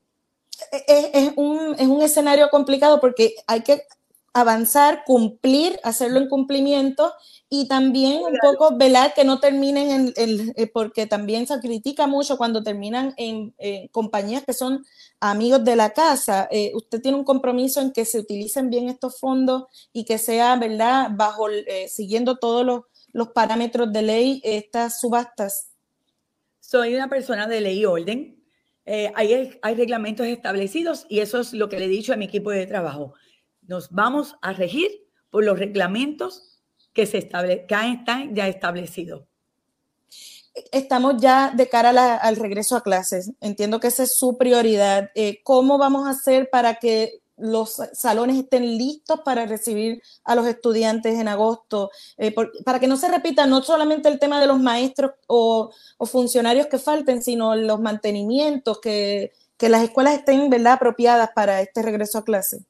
Eso lo he estado discutiendo, eh, by the way, anoche estuvimos hasta tarde aquí en una reunión con los regionales donde estaba EOMEP, AEP, eh, trabajando, ¿verdad? Eh, discutiendo el progreso de ese, de, ¿verdad? De, ese plan de trabajo que ya había comenzado con el licenciado Eliezer.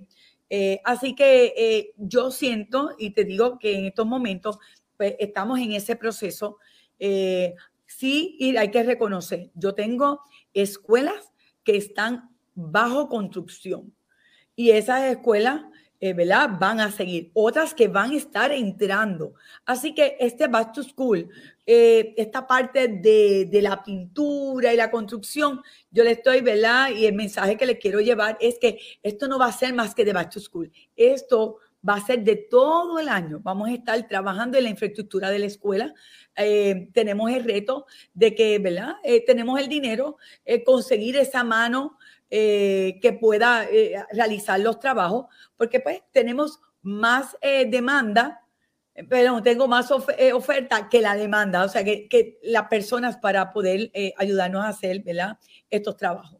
Y las escuelas del sur, con el tema de, de los módulos o las escuelas modulares, ya eso queda atendido, entiende que el regreso a clase, todos los estudiantes van a tener su escuela. Sí, sí, eh, y volvemos. Vamos a conseguir, vamos a tener retos. voy a tener una reunión, voy a ir a visitar al sur. Este, así que me quiero comunicar con los alcaldes.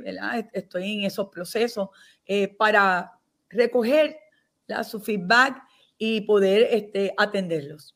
Secretaria, usted lleva mucho tiempo en el departamento, viene de, de, distintas posiciones. ¿Quiere decir que vivió eh, en la agencia momentos en que sus secretarios fueron acusados y convictos por casos de corrupción? ¿Cómo usted vivió esos momentos? ¿Cómo lo vio? Volvemos. Eh, son cosas que a veces en la agencia, pues, ¿verdad? Nos da alguna, nos da tristeza, ¿verdad? Cuando pasan. Eh, no obstante, yo aprovecho esas oportunidades para aprender, para saber lo que hay que hacer y lo que no hay que hacer. Así que en ese sentido, yo lo veo como parte, en mi caso, de experiencias que me ayudan ¿verdad? ahora a estar aún más preparada y más pendiente en que tengo que, ¿verdad? en los documentos, en esta, ¿verdad? Eh, en qué se va a invertir ese dinero, Así que yo creo que eh, en, mi caso te puedo decir que lo voy a utilizar en aprendizaje. Y quienes llegan a la oficina de los secretarios también. Secretaria, el tema del rezago académico, hemos estado dándole muchísimo seguimiento. Eh, ¿cómo, ¿Ya ha tenido algún tipo de evaluación de cómo terminó el año escolar y, cómo van a seguir estos programas que habían estado eh, poniendo en marcha para atender el rezago? Pues mira, esas son las próximas reuniones que están pautadas que más de índole académica.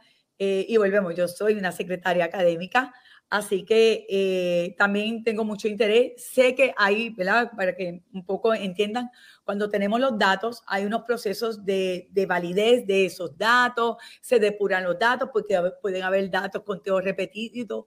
Así que ahora me ha dicho el programa que está en ese proceso que inmediatamente, que ya yo espero que en las próximas, eh, en los próximos días o semanas poder ya tener, que entiendo que está ya calendarizado, poder tener ese informe y, discutirlo en el área académica.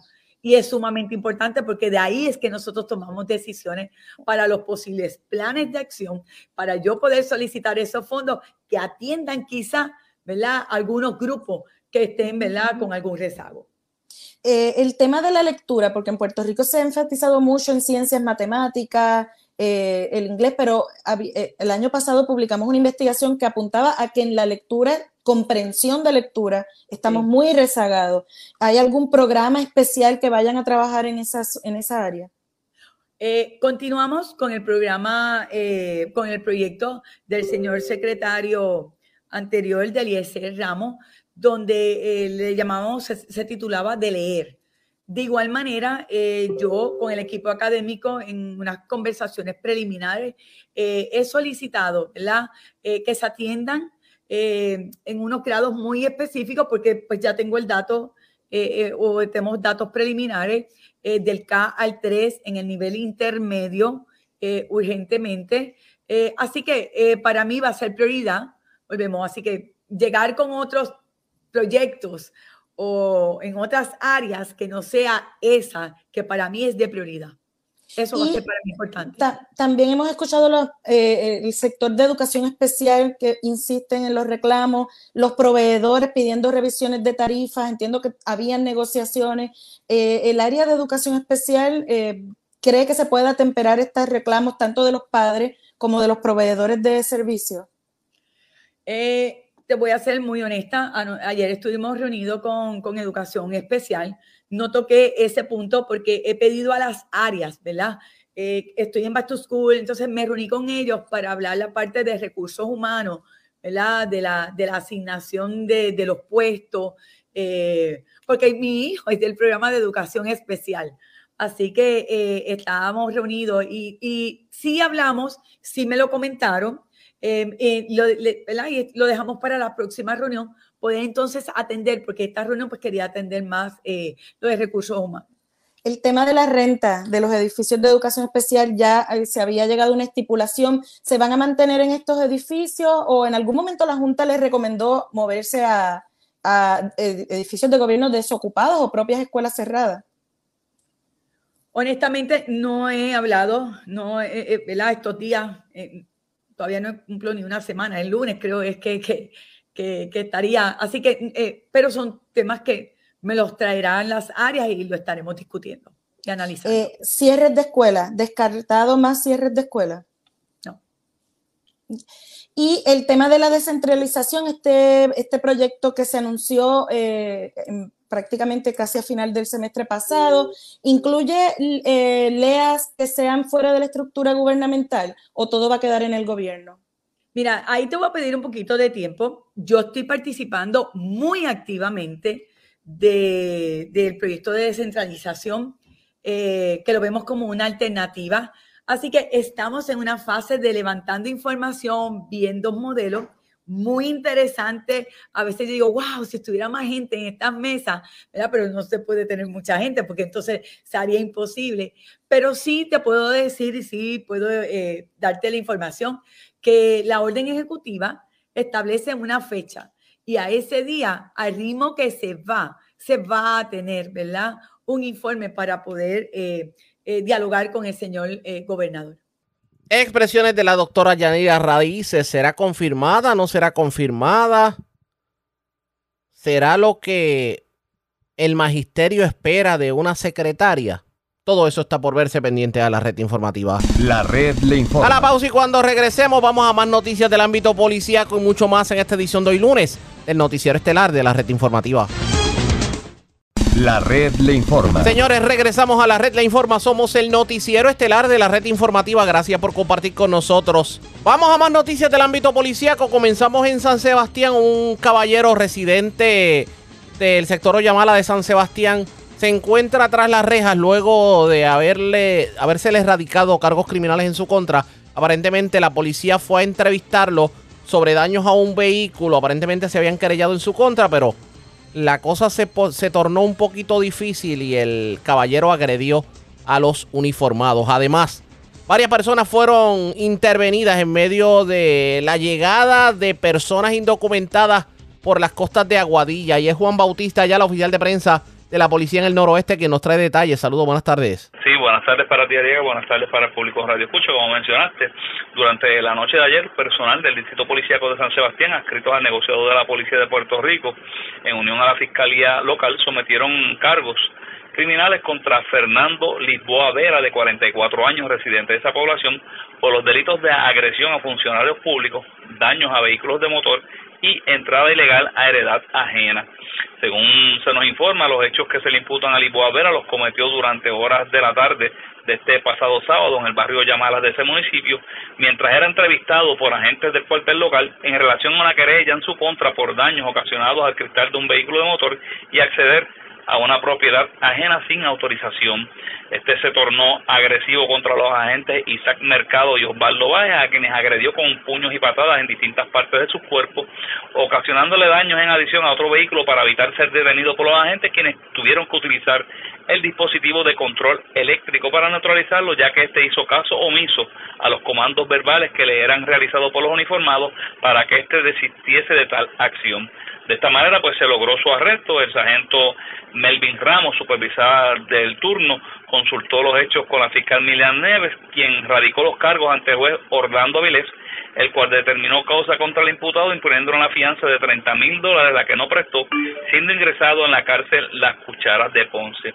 En relación al desembarco de personas de estatus migratorio no definido, esto fue ayer domingo durante horas de la mañana, eh, cuando estas personas, utilizando una embarcación de fabricación casera color azul de unos 25 pies de eslora, lograron desembarcar por la playa Punta Borinquen de Aguadilla, eh, donde personal del distrito policíaco local, en unión a personal de patrulla fronteriza, lograron detener 11 hombres de estatus migratorio no definido. Estos fueron eh, encontrados en aparente buen estado de salud y fueron entregados al personal de patrulla fronteriza, quienes hicieron cargo de la investigación pertinente. Gracias por la información. Buenas tardes.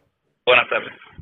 Gracias, era Juan Bautista, ya la oficial de prensa de la policía en Aguadilla, de la zona noroeste. Regresamos al sur de Puerto Rico porque delincuentes cargaron con trimmers, blowers y algunos artículos para talado de patio esto del taller de obras públicas municipal de Guánica. La información la tiene Ramón González, oficial de prensa de la policía en Ponce. Saludos, buenas tardes. Muy buenas tardes a todos. Agentes del negociado de la Policía de Puerto Rico, adscritos al distrito de Guánica, investigaron preliminarmente en una apropiación ilegal mediante escalamiento reportada en horas de la mañana de hoy lunes, hechos ocurridos en el taller de obras públicas del municipio de Guánica. Según manifestó, manifestó el querellante, que alguien rompió el candado de la puerta del taller donde logran acceso al interior y se apropian de un equipo de ornato descritos como recortadoras de césped, trimmer, sopladores de hojas, blowers, sierras de corte de árboles y cargadores de batería automotriz, los llamados Buster. Al momento se encuentran en inventario para valorar la propiedad, caso referido a unidad de delitos contra la propiedad, los cuales continuarán con la investigación. Gracias por la información. Buenas tardes. Buenas tardes. Gracias, era Ramón González, oficial de prensa de la policía en Ponce. Del sur vamos a la zona este de Puerto Rico. Delincuentes cargaron con un generador eléctrico, ventanas de seguridad y herramientas de construcción de una residencia en el barrio Jácanas, en Yabucoa. Y es Marcos Rivero, oficial de prensa de la policía en Humacao, quien nos trae detalles en vivo. Saludos, buenas tardes. Sí, buenas tardes. Agentes adscritos al distrito de Yabucoa del negociado de la Policía de Puerto Rico investigaron una querella de un escalamiento reportado en horas de la tarde de ayer en una residencia ubicada en la carretera 902 del barrio Jácana, en el pueblo de Yabucoa. Según informó el querellante, que alguien forzó un portón y obtuvo acceso al interior del lugar donde se apropió de un generador eléctrico, un tanque de combustible, dos ventanas de seguridad y herramientas de construcción. Las propiedades hurtadas fueron valoradas en 2.535 dólares aproximadamente y el agente Raymond Virola, adscrito al distrito mencionado, realizó la investigación preliminar del caso y refirió el mismo al Cuerpo de Investigaciones Criminales de Macao, quienes continuarán con la investigación correspondiente. En este tipo de casos se exhorta a la ciudadanía de poseer información que ayude al crecimiento del mismo. Se pueden comunicar de forma confidencial al 787-343-2020. Gracias por la información. Buenas tardes. Buenas tardes. Era Marcos Rivero, oficial de prensa de la policía en Humacao. Señores, ¿cómo estuvo este fin de semana en cuanto a intervenciones policíacas? Digamos, por parte de la División de Tránsito de la Policía, señores, sobrepasaron los 14 mil los boletos que emitió la Policía de Puerto Rico este fin de semana, en donde hubo actividades en cuanto municipio, usted se puede imaginar. Estuvo el mojisleño, estuvo, hubo feria de artesanía, hubo fiestas patronales, eh, semifinales en baloncesto, hubo de todo. El inspector José González Montañez habló con Charlie Robles y esto fue lo que le dijo sobre el saldo de las intervenciones de la policía este pasado fin de semana. Lo cogimos con calma porque esta semana, yo, yo siempre lo anuncio, que cae, si no escucha su emisora se busca problemas, si escucha su emisora pues el que cae, cae porque quiere. Ok. Bueno, lo cogimos con calma, pero este, este empezando este jueves de esta semana para que tengas una idea, vamos a estar a las 12 horas, van a estar todas las patrullas, desde jueves hasta el otro jueves, vamos a estar una semana de... Ah, porque esta es la semana calientita esta del 25 de julio. Sí, es la semana 25 de julio y vamos a estar desde este jueves de esta semana a 12 horas trabajando con todas las patrullas fuera hasta hasta que se vaya completo el verano y empiece agosto. Anda, o sea que este... ¿Cómo es que le llaman? ¿Cómo es que la gente le decía eso? Que iban a estar en... en eh, eh, déjame ver si me viene el nombre. Que estaban, o sea, que es como que si fueran haciendo cacería la, la policía, pero realmente que están trabajando. No, nosotros no, no cazamos a nadie y si, y si escucha una emisora, pues sabe que toma la providencia a tiempo, coge la cerveza, se la lleva a su casa, se la toma en su casa y no va a tener ningún problema ahora. Si no escuchó la emisora suya en, Sí. en el área ya de Fajardo y, to- y toda esa área Toda esta área es este completa. pues va a tener problemas seriamente.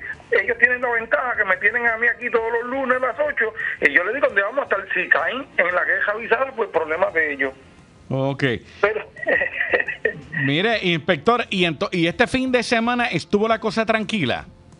Sí, no, y bajamos, bajamos el, el- el- la temperatura, pero como sabemos que normalmente para esta semana, nosotros sabemos que normalmente vienen... Eh, Campaña, campaña.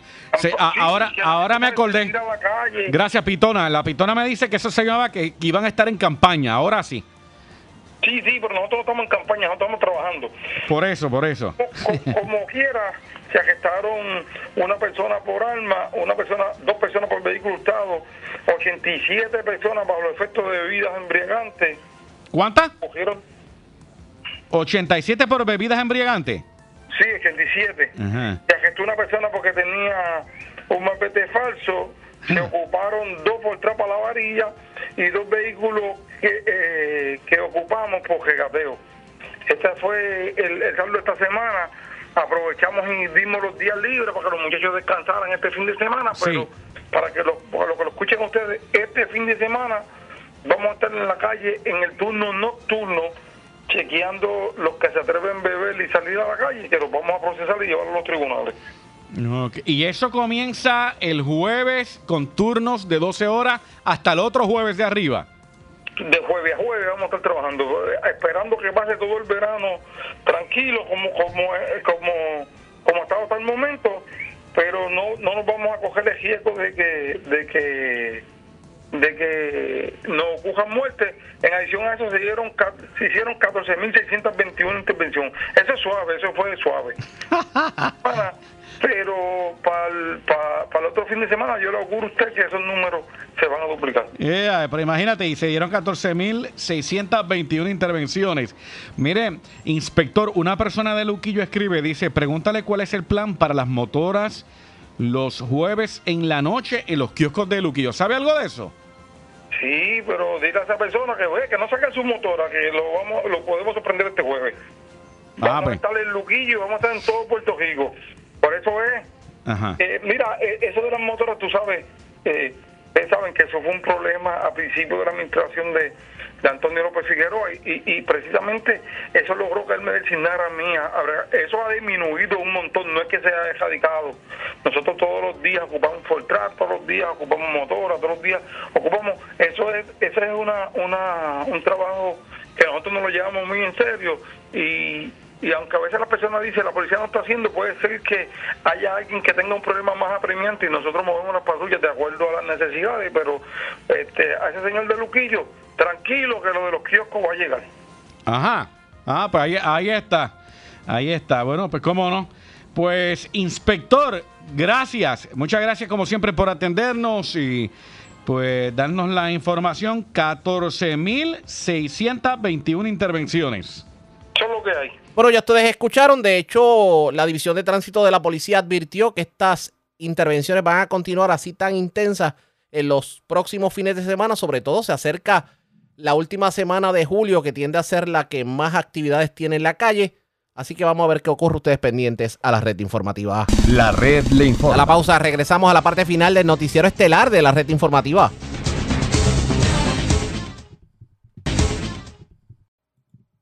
La red le informa. Señores, regresamos esta vez a la parte final del noticiero estelar de la red informativa de Puerto Rico. ¿Cómo está Estados Unidos? ¿Cómo está el mundo a esta hora de la tarde?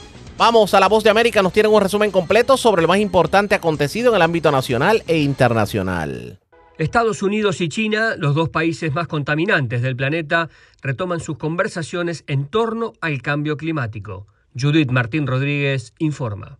Los dos principales emisores de carbono del mundo, Estados Unidos y China, intentan hoy reavivar las conversaciones sobre el cambio climático y sus catastróficas consecuencias sobre la salud del planeta, ya más que evidentes en la actualidad. Pekín y Washington son los responsables del 40% de las emisiones globales, sin embargo, su cooperación en materia medioambiental se paralizó hace aproximadamente un año tras el viaje de la entonces presidenta de la Cámara de Representantes, Nancy Pelosi, a la isla de Taiwán, una visita que China consideró una provocación y que provocó el deterioro de las ya delicadas relaciones entre la administración Biden y el gobierno de Xi. Desde hoy y hasta el miércoles 19 de julio, el enviado especial de Estados Unidos para el clima, John Kerry, se encuentra en Pekín, donde tratará de reavivar los esfuerzos de ambas potencias para combatir el calentamiento global y hacer frente a la crisis climática. En reuniones bilaterales, los observadores esperan que se eleve el nivel de ambiciones y compromiso antes de las conversaciones climáticas promovidas por la ONU a finales de este año. Entre las medidas que se podrían acordar, John Kerry y su homólogo chino Xie Jianzhua se centrarán en temas que incluyen la reducción de las emisiones de metano, la limitación del uso del carbono, la reducción de la deforestación y la ayuda a los países pobres para abordar el cambio climático. Esta representa la tercera visita de un alto funcionario estadounidense a China en lo que va de año, una muestra evidente de las intenciones de Washington de acercar posiciones con su principal competidor económico, China. Judith Martín Rodríguez,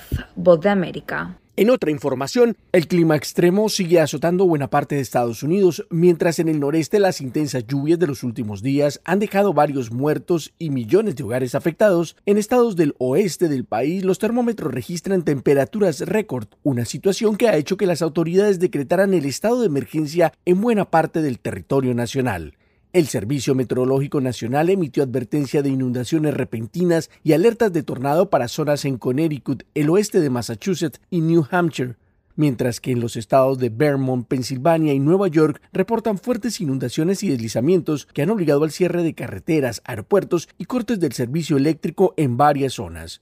Uno de los casos más preocupantes es el vivido en el condado de Bucks, en Pensilvania, donde los reportes oficiales informaron de la muerte de cinco personas y la desaparición de dos menores de edad como consecuencia del temporal. La gravedad de la emergencia ha obligado a que los gobiernos locales adopten fuertes medidas para contener la situación e instan a los habitantes y turistas que están en estas regiones a estar atentos a los pronósticos y a seguir las indicaciones de las autoridades. En Vermont, el gobernador Phil Scott aseguró en un comunicado, hay advertencias de inundaciones repentinas en todo el estado, permanezcan alerta y estén preparados, mientras que la gobernadora de Nueva York, Katie Hochul, pidió a los residentes evitar salir de sus casas hasta que las lluvias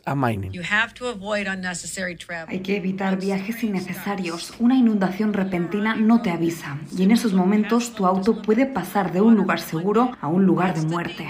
Pero Estados Unidos no solo está siendo azotado por lluvias e inundaciones. Varios estados reportaron durante el fin de semana temperaturas récord cercanas a los 50 grados centígrados. Las advertencias por calor extremo afectan desde el norte del Pacífico, California, a los estados del sur hasta la Florida, donde más de 80 millones de personas se mantienen en alerta.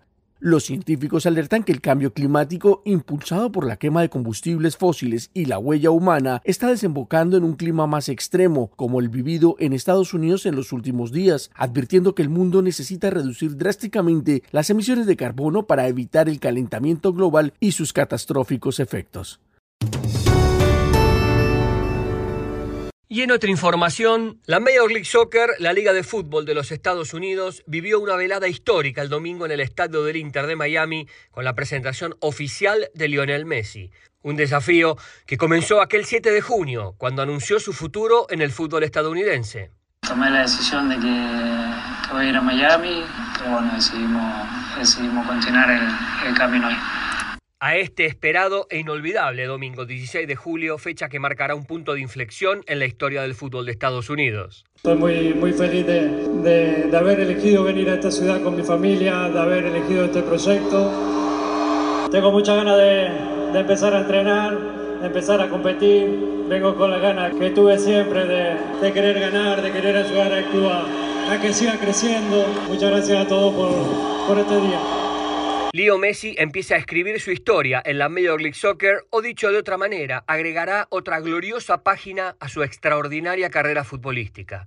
Pendientes de la lluvia en todo momento, la tormenta no impidió que la ciudad de Miami y un estadio a rebosar disfrutaran de una fiesta que arrancó casi dos horas después de lo previsto inicialmente. La expectativa del fenómeno Messi rompió los moldes de una ciudad que se ha transformado de la noche a la mañana. El número 10 está también en una hamburguesa y en un trago con su nombre. Además de ser una decisión profesional, también fue una elección familiar, enfocados en la calidad de vida, el astro, su mujer y sus hijos que podrán obtener en la Florida, dejando de lado así la tentativa oferta de Arabia Saudita. En tanto, hoy tendrá lugar la primera conferencia de prensa que el Rosarino ofrecerá con los colores de su nuevo equipo y mañana martes entrenará a puertas abiertas para que medios aficionados puedan acudir. El 40% de los latinos en Estados Unidos viven en áreas con peligro de contaminación ambiental, según la Oficina del Censo. Partiendo de esta significativa estadística, en esta primera entrega de este especial está el resultado de la indagación y el impacto en los afectados. Divalicet Cash tiene el informe. El sueño de vivir en casa propia es ahora una pesadilla para Patricia de León que reside en el barrio Brooklyn, en Baltimore. Y dolores de pulmones, las, las tosedera, que a veces no podía respirar. Desde hace cuatro años, asegura Patricia, está enferma, pero nunca imaginó que el diagnóstico fuera siquiera algo cercano a lo que le dijo su médico. Ellos empezaron a decirme, no, pues ya tú, ya no es una gripe que tienes, ya es asma. El ambiente alrededor de su vivienda está contaminado. Según la organización Proyecto de Integridad Ambiental, el aire que ella y sus vecinos respiran es uno de los más nocivos del país por la concentración de industrias y los gases del tráfico de carga en un área reducida. Nosotros, La vivienda de Patricia está situada a poco menos de 7 kilómetros de una planta procesadora de basura. Eh, trabajamos mucho para poder lograr obtener, lograr comprar una casa. Pero lo que yo no sabía era que esta área eh, tenía un nivel muy alto de contaminación. La Voz de América buscó respuesta de la empresa Wind Waste Innovations.